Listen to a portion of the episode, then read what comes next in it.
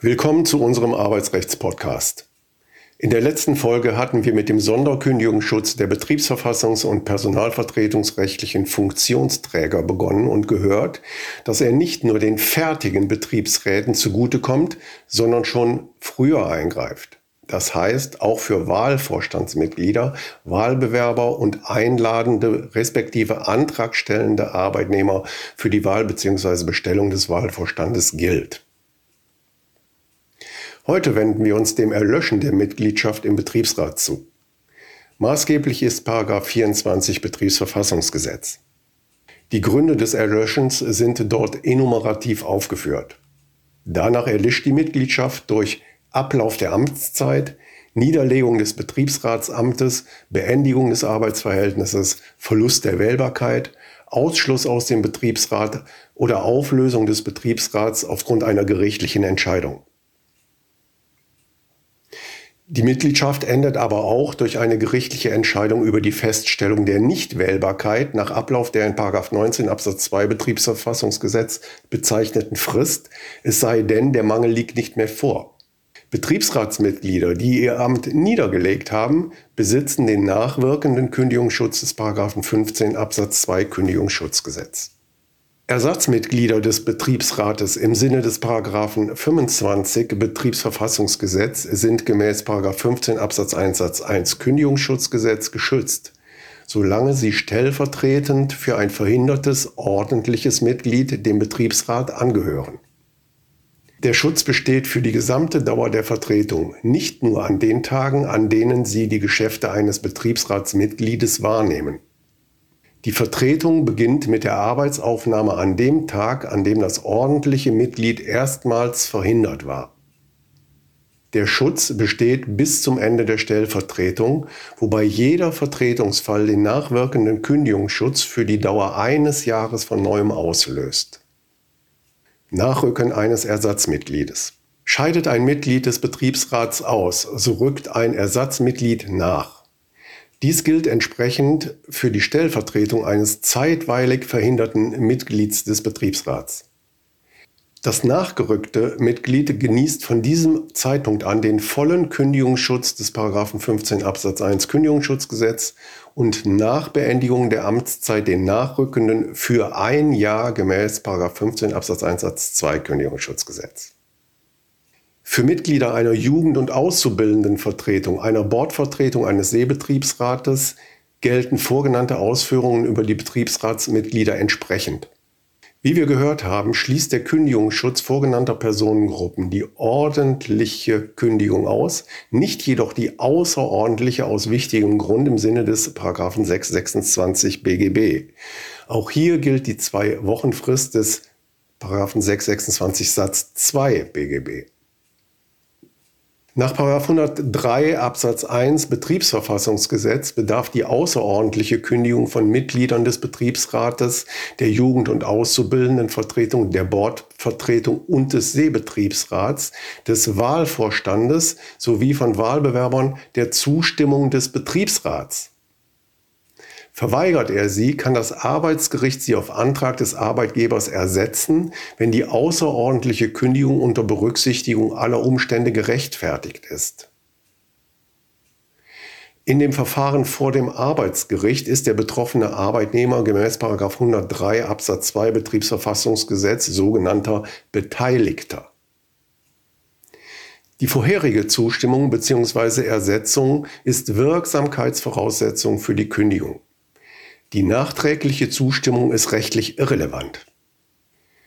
Die Zustimmung muss innerhalb der zwei Wochen Frist des 626 BGB unter Angabe der Gründe der beabsichtigten Kündigung eingeholt werden. Der Betriebsrat muss seine Entscheidung, die er unter Ausschluss des zu kündigenden Mitgliedes und nach Beteiligung eines Ersatzmitgliedes zu treffen hat, innerhalb von drei Tagen mitteilen. Ist kein Ersatzmitglied geladen und nimmt das zu kündigende Mitglied an der Beratung über seine eigene Kündigung teil, ist der Betriebsratsbeschluss nichtig, selbst wenn das zu kündigende Mitglied keine Stimme abgegeben hat. Nach einer etwaigen Weigerung des Betriebsrates muss der Arbeitgeber demnach innerhalb der zwei Wochenfrist des Paragraphen 626 Absatz 2 BGB nicht nur den Antrag auf Zustimmung beim Betriebsrat stellen, sondern bei Verweigerung bzw. Fristablauf auch das Ersetzungsverfahren nach 103 Absatz 2 Betriebsverfassungsgesetz beim Arbeitsgericht einleiten. Selbstverständlich wahrt nur ein zulässiger Zustimmungsersetzungsantrag nach 103 Absatz 2 Betriebsverfassungsgesetz die Ausschlussfrist des 626 Absatz 2 BGB. Ein Antrag vor Zustimmungsverweigerung des Betriebsrates ist unzulässig und wird auch nicht zulässig, wenn die Zustimmung nachträglich beantragt wird. Hierdurch wird die Frist des 626 Absatz 2 BGB nicht eingehalten. Im sogenannten Beschlussverfahren prüft das Arbeitsgericht dann, ob ein wichtiger Grund die beabsichtigte Kündigung rechtfertigt. Im Ergebnis nimmt es damit den Kündigungsschutzprozess vorweg. Der Arbeitgeber kann dem Betriebsratsmitglied erst dann wirksam außerordentlich kündigen, wenn der Beschluss über die Ersetzung der verweigerten Zustimmung rechtskräftig ist.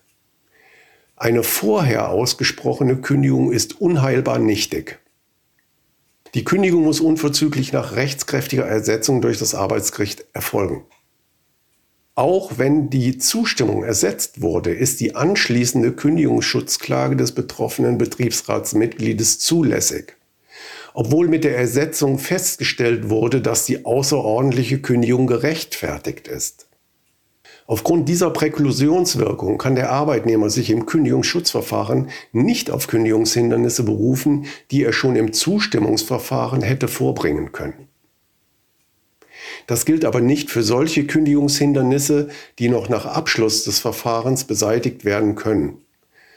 So zum Beispiel die fehlende Zustimmung des Integrationsamtes zur Kündigung eines schwerbehinderten Menschen. Abgesehen von den Sonderfällen der Betriebsstilllegung und der Stilllegung einer Betriebsabteilung ist bei den geschützten Amtsträgern des Paragraphen 15 Kündigungsschutzgesetz eine ordentliche Kündigung völlig ausgeschlossen. Selbst bei sogenannten Massenänderungskündigungen aus betriebsbedingten Gründen. Eine außerordentliche Kündigung ist während der Amtszeit nach 103 Betriebsverfassungsgesetz nur mit Zustimmung des Betriebsrates bzw. der Ersetzung der Zustimmung durch das Arbeitsgericht zulässig. Sie kommt mit notwendiger Auslauffrist gegebenenfalls dann in Frage, wenn ohne die Änderung der Arbeitsbedingungen ein inhaltsleeres Arbeitsverhältnis über einen erheblichen Zeitraum nur durch Gehaltszahlungen fortgesetzt werden müsste und der Arbeitgeber unter Umständen eine unternehmerische Entscheidung, bestimmte Arbeitsplätze einzusparen, wegen des Beschäftigungsanspruchs des Mandatsträgers nicht umsetzen könnte. Wird der Betrieb stillgelegt, so ist die Kündigung der in 15 Absatz 1 bis 3 Kündigungsschutzgesetz genannten Personen frühestens zum Zeitpunkt der Stilllegung zulässig. Es sei denn, dass ihre Kündigung zu einem früheren Zeitpunkt durch zwingende betriebliche Erfordernisse bedingt ist. Hierbei ist die Kündigungsfrist einzuhalten. Zudem ist sie nur gerechtfertigt, wenn keine anderweitige Beschäftigungsmöglichkeit in einem anderen Betrieb besteht. Wird eine der vorgenannten Personen in einer Betriebsabteilung beschäftigt, die stillgelegt wird, so ist sie in eine andere Betriebsabteilung zu übernehmen. Ist das aus betrieblichen Gründen nicht möglich, so findet auf ihre Kündigung die Vorschrift des 15 Absatz 4 Kündigungsschutzgesetz über die Kündigung bei Stilllegung des Betriebs sinngemäß Anwendung. Das gilt grundsätzlich auch dann, wenn dieser Arbeitsplatz mit einem sonderkündigungsgeschützten Arbeitnehmer besetzt ist, es sei denn, dessen soziale Belange überwiegen in erheblichem Maße. Vor Ausspruch der Kündigung ist der Betriebsrat gemäß 102 Betriebsverfassungsgesetz anzuhören. 103 Betriebsverfassungsgesetz greift mangels einer beabsichtigten außerordentlichen Kündigung nicht.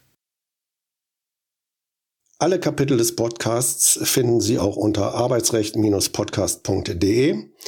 Bleiben Sie auf dem Laufenden und abonnieren Sie ihn. Wenn Sie Fragen zum Thema Arbeitsrecht oder einen Themenvorschlag haben, können Sie uns auch gerne eine E-Mail an kanzlei.ra-potratz.de schicken. Danke fürs Zuhören und bis zur nächsten Folge.